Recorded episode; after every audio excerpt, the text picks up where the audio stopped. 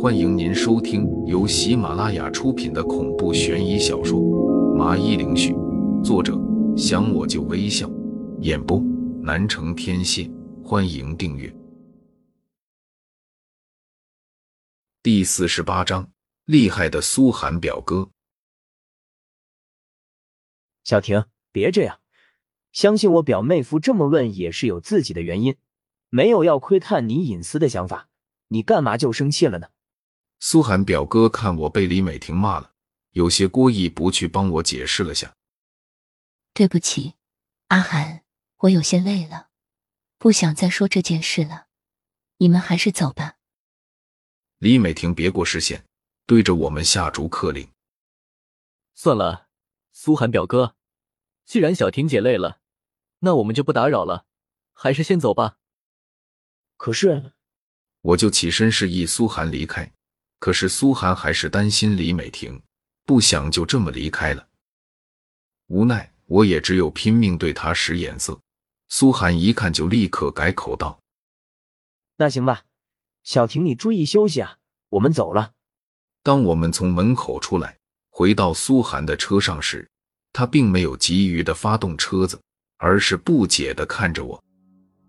现在可以说为什么叫我离开了吧？我没有立刻回答他的问题，而是问他：“苏寒表哥，美婷姐她现在是不是和老公在吵架分居？”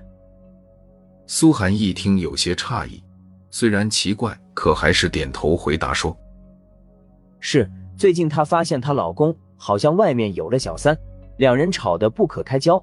小婷最近告诉我，她准备要离婚了。另外，我替他对你说声抱歉，他不应该对你那么说话的，但你也不应该问那几个问题啊，这不是摆明了往枪口上撞了？我都给你眼神警告了，你却还是继续问。”苏寒表哥，我好像知道是怎么一回事了。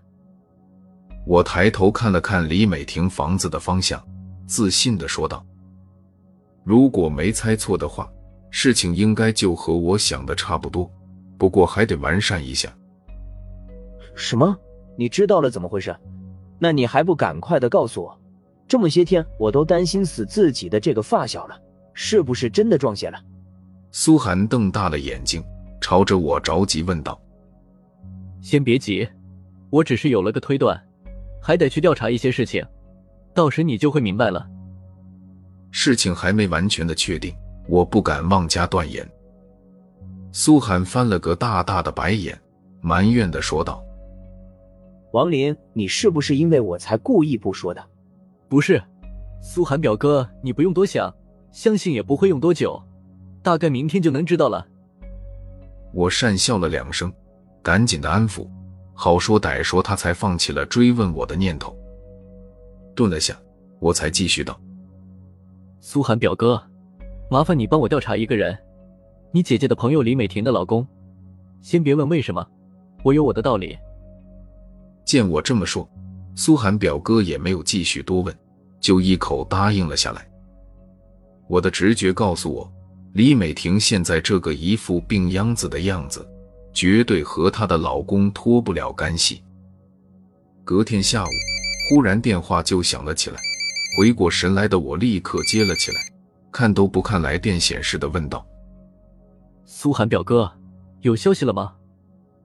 电话那头沉默了会，然后解释道：“你现在赶紧的来一趟人民医院吧，李美婷住院了。”因为什么住的院？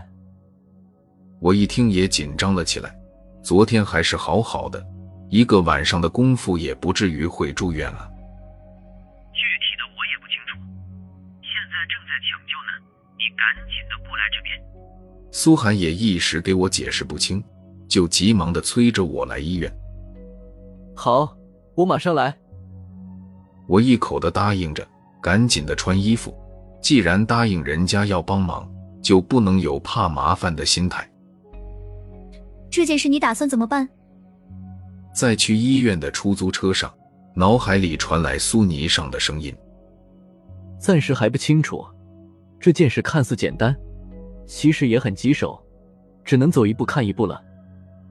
我有些茫然的回答着，只要知道她丈夫的情况，相信一切都水落石出了。来了的话，我们再接诊室。这时，手机上传来苏涵给我发的短信，我马不停蹄地赶来医院，找到了急诊室，就看到苏涵猛地和我在招手，于是我赶紧地朝着他走了过去，询问道：“到底是怎么了？怎么就住院了呢？”是小区里的保安发现送来医院的，医院立马就打了我的电话。听说那个保安说，他进去的时候，李美婷光着脚的躺在地上，周围都是血，旁边还有一把带血水果刀。苏涵有些心烦意乱，和我说完，就坐在门口的椅子上点了一根烟，猛地吸了一口。哎哎，你旁边这么大的禁止吸烟的标志，没看见啊？赶紧的熄灭！这时，一个女护士看见了，就立马上前制止道，语气十分的刻薄。人家小护士也没做错，本来医院里不允许吸烟，但她好像并不是正儿八经的劝阻，而是有点针对苏涵的意思。苏涵一听护士这么个态度，心里积压的焦虑一下就转化成了愤怒，原本打算丢掉的香烟又重新的放回到了自己的嘴里。并且当着这护士的面继续吞云吐雾了起来。你是没听见我说的吗？要是耳朵不好使，就去看看耳朵，这里距离近。最后警告你一遍，赶紧的把烟给我掐了。女护士看来也是有脾气的人，声音提高了几分，毫不示弱的说道：“他抽完这一根就不抽了，你谅解一下，他最好的朋友还在急救室里抢救呢。”需要舒缓一下心情，我赶紧出来打着圆场。作为病人的朋友，你就更应该把烟给掐了。这不光是你的事，也关系到周围人的身体健康，你不能这么自私。经过我的缓冲，女护士也冷静了下，就开始上纲上线，让自己处在对的一边。说的对，说的对，我们不抽了，你继续做你的事情吧。我把苏涵手上的香烟拿了过来。然后熄灭，丢在了垃圾桶里，就示意苏寒别和对方置气了。发生什么事情了？苏寒也没打算继续和对方斗气，可是这个节骨眼上，一个穿着白大褂、脖子上挂着听诊器的医生就走了过来，问道：“这人还挺年轻，要不是穿个白大褂，我还以为他是哪个富婆包养的小白脸呢。”这个男的在走廊里吸烟。我过来让他掐了，没想到他还故意的和我斗气，还继续抽。女护士一看有个自己人走了过来，底气也足了不少，就把过错全部推到我们这边，弄得我们好像是粗鲁不懂得礼貌的野蛮人似的。他说的我也无法反驳，句句都在点上。要是闹大，估计也是苏涵吃亏，他什么事情也没有。还以为女护士能大度一点，不再追究了。可是人家一看有人帮自己了，就恨不得狠狠的数落苏寒一趟来出气。哪里来的乡巴佬，还敢在市区里的医院嚣张？看你穿的光鲜亮丽的，别一身都是假名牌吧，也不嫌弃自己丢人。保安，把他们给请出去。这个男医生八成是想泡这个女护士。一听女护士说完。就激动的要做护花使者，就在大声的叫着保安来赶我们出去。我用余光看了看苏涵，他的黑色眸子已经阴沉到了极点，虽然脸色平静如水，但我知道那只是表面。这两个人怕是要倒大霉了。苏涵淡淡的说道：“本来我不想说什么的，不想把这个事情闹大，但是你们这一男一女。”实在没资格为病人服务，留你们在医院里也是多余。说完就拿出了电话，快速的打了个号码，简单的说了几句后就挂了。打脸充胖子，你装逼也不看看这里是什么地方？男医生也没有惊慌，反而对苏涵嘲讽道：“我感觉有点不好，万一他说的是真的。”女护士似乎被苏涵的气场给镇住了。就对男医生担心的说道。当他说完的时候，从远处急忙的走来一个年纪四五十岁的男人，戴着的是金丝边眼镜，价格一看就是不便宜。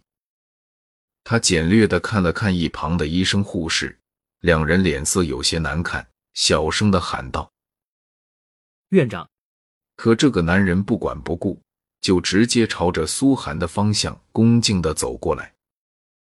苏寒，你来医院应该早点打电话给我啊！是家里的什么人病了吗？我会给他安排最好的医生，还有 VIP 病房。要不，苏寒又从钱包里拿出了一沓钱，我粗略的一看，应该有两三千这样。刚才我心情不好，在医院里抽了一根。违反了医院的规定，这是三千块钱，当做我的罚金。他解释了下这钱的意义，然后又平静的看了看旁边已经傻眼的男医生、女护士，指着他们说道：“张院长，作为医院的股东，我是不是有权利去开除医生、护士？”这院长连忙的点头：“当然，这家医院说是你苏寒的都不为过，自然可以开除人。”这人刚刚还点头哈腰，一转身就是一副高高在上的领导架子，对着那两人就通知说：“从今天开始，你们就不用上班了，去财务室统计一下工资，然后拿起东西走人吧。”不仅是这两人傻眼了，就是我也是一脸的懵逼。我是知道苏寒表哥有点底子，但是没想到居然这么厉害。市中心最大的私立医院，居然他也投资了。这位大哥，我错了，真的知道错了。刚才是我有眼不识泰山，不知道你的身份，请你别叫院长开除我。是啊，刚才是我们不懂事，说了一些傻话，请你还不要放在心上。这两人开始向苏寒求饶道歉着，我看了很是唏嘘不已。权力真是个好东西。可以让刚才看不起你的人转眼对你百般讨好。苏寒眼里没有任何的波澜，根本不为所动，没有要给他们两人一次改过自新机会的意思。听众朋友，本集已播讲完毕，请订阅专辑，下集更精彩。